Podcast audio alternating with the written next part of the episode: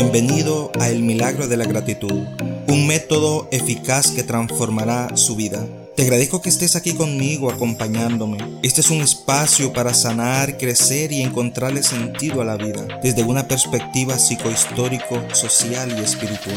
Aquí encontrará un propósito de vida viviendo agradecido, reírse de las circunstancias para lidiar con ellas, la fuerza del perdón como sanidad interna Pasos para ir del perdón a la gratitud y de la gratitud al milagro por medio de lo que piensa, siente y declara. Bienvenido a tu podcast, soy David Saavedra.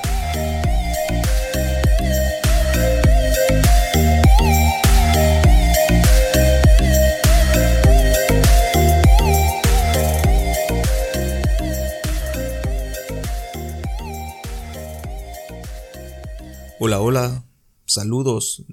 Nuevamente estamos acá llevando a cabo lo que es este episodio. Ya son 39 episodios que llevamos en este podcast. Y desde un inicio eh, hemos venido haciendo ciertas reflexiones, hablando sobre diferentes situaciones que nos impiden llevar una vida con propósito, ser personas de éxito, sentirnos libres.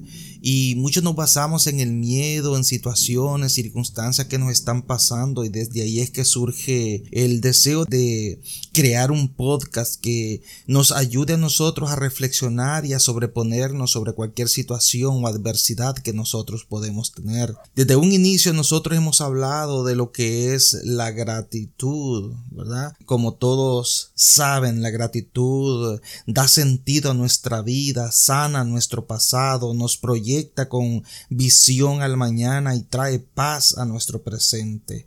Así que hablar sobre gratitud es bien importante. Yo quiero invitarle a usted que si no lo ha hecho pueda bajar la aplicación de Spotify que lo, usted lo pueda adquirir gratis al bajar la aplicación de Spotify. Usted va a tener acceso a que son todos los episodios de este podcast con temas muy interesantes que nos podrían ayudar a reflexionar sobre la vida aún en esos momentos difíciles en los cuales nos podemos estar encontrando ahora mismo y esto también podemos compartirlo con ese amigo, con esas amistades que nosotros podemos tener. Bien, como nosotros hemos dicho antes, el miedo nos paraliza porque está basada en una experiencia previa que ha dejado dolor, ha dejado desolación, ha dejado tristeza, ha dejado miedos, traumas, destrucción, desesperanza. Todo este embalaje pues puede haber sido por la manifestación de un hecho previo como la soledad, el rechazo, el dolor, el sentimiento de sentirme abandonado, de sentirnos fracasados, miedos a lo que dirán, venganzas, hambre, desnudez, humillación, miedos a lo, a lo desconocido, falta de libertad, pérdida de control sobre, sobre nuestras vidas y así podríamos seguir hablando y abundando en una lista, creando una lista de situaciones y circunstancias que a nosotros nos podrían estar afectando de diferentes maneras y que eh, obviamente se va a sentir en la parte emocional de nuestras vidas y va, y va a afectar lo que es nuestro estado físico. Este miedo del cual nosotros hemos estado hablando pues nos va, nos afecta en nuestra vida ¿verdad? Nos va, nos atemoriza. Y son esos apegos y esos celos que puede que podamos estar sintiendo todo aquello negativo se va a revertir para crear situaciones en nuestras vidas. Es imposible sentir miedo a la, y a la vez eh, nosotros poder ser felices. Es imposible. Por lo tanto el estrés y el miedo nos deja al descubierto y nos causa depresión, nos causa, ansiedad. Sin duda alguna, eh, le tenemos miedo al cambio, le tenemos miedo a nosotros mismos y así, por supuesto, le tenemos miedo también a la muerte. El miedo a fracasar en ese examen, miedo a perder el trabajo, miedo a perder el matrimonio, la familia, a empezar de nuevo. Muchos de estos factores que puedan afectar nuestra vida, pues va a causar estragos en nuestra persona. Pero como dije antes, tenemos que, luchar en contra de eso. Tenemos que ser resilientes, tenemos que sobreponernos y confiar más en nosotros, pero sobre todo en Dios, en que con Él nosotros pues somos más que invencibles, como nosotros siempre lo decimos cuando terminamos este podcast. La muerte produce miedos y por esas imágenes que nos fabricamos. El miedo es un, es un muro de, de, contención que surge cuando hay un conflicto entre lo que queremos, entre lo que, lo que deseamos y lo que nosotros esperamos. O también cuando nosotros experimentamos una eventualidad en la vida.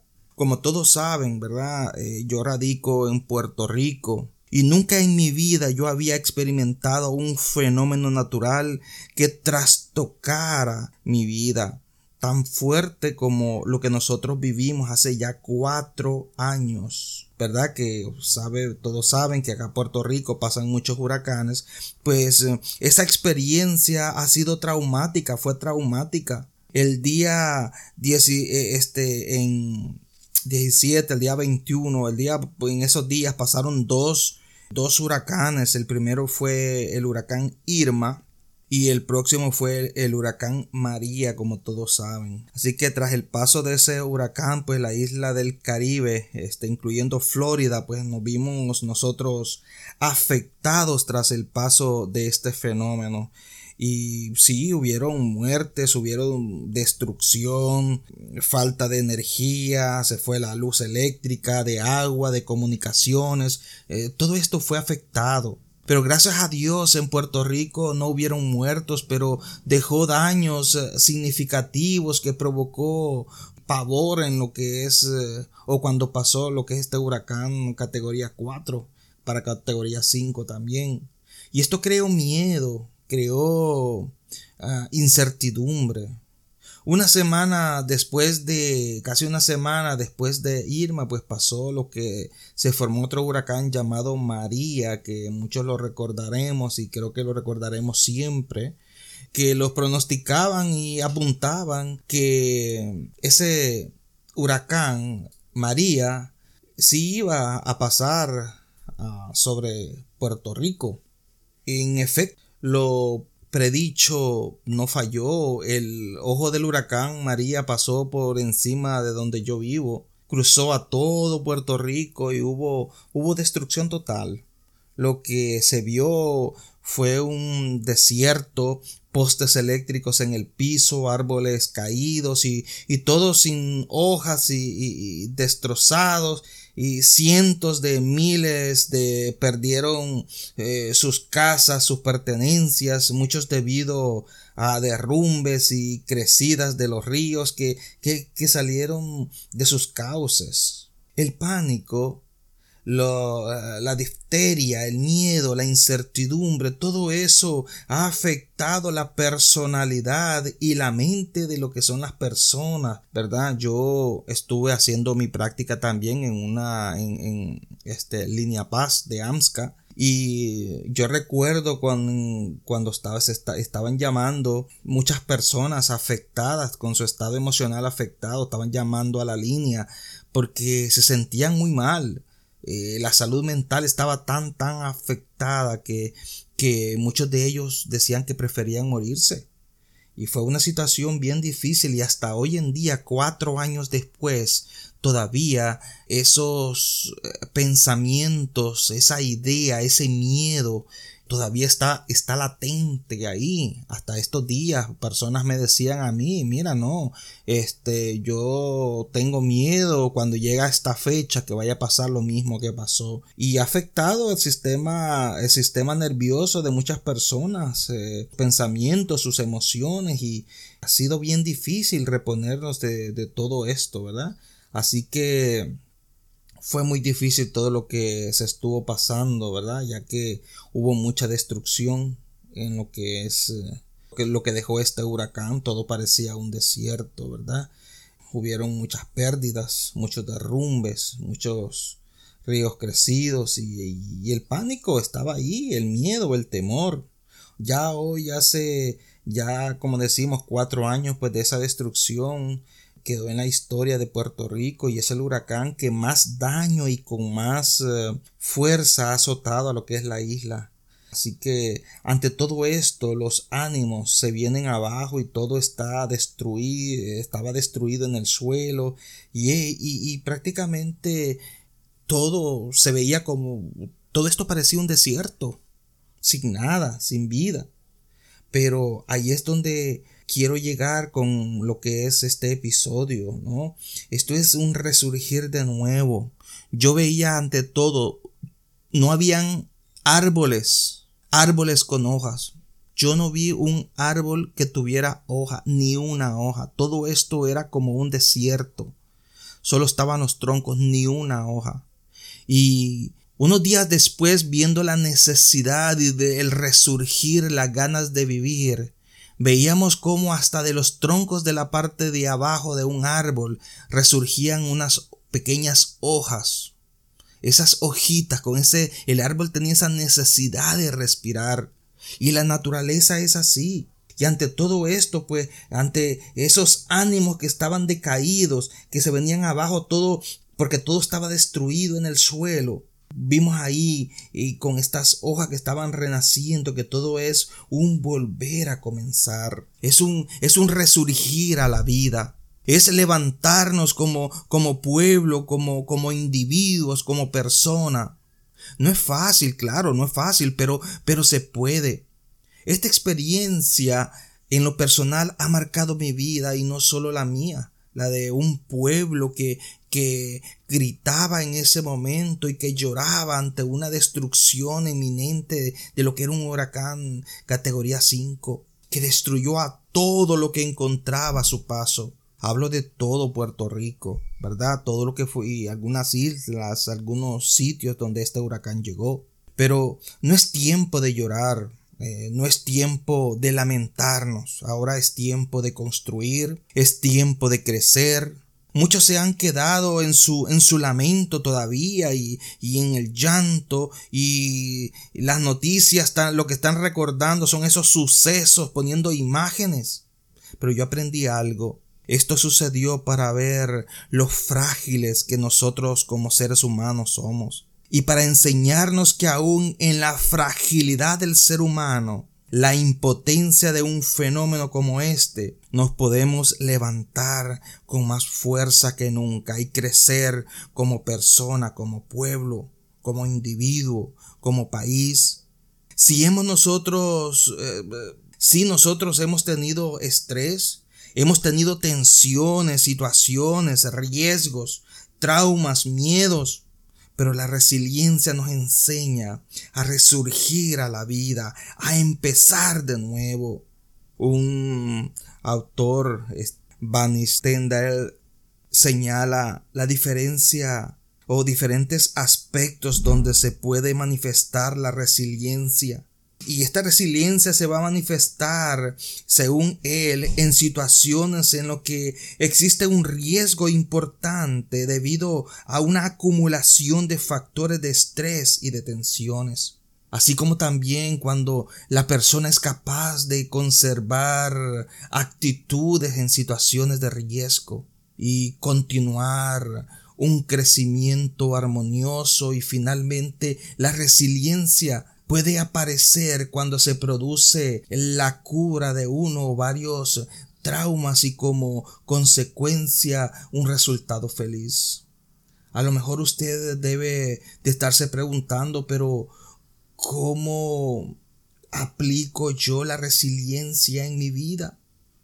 La resiliencia se crea en función de, de, lo que es el carácter y el temperamento que la persona tenga de sí mismo de la cultura y también del estrato social del que se dispone. Eso dice Stefan Van Stendhal.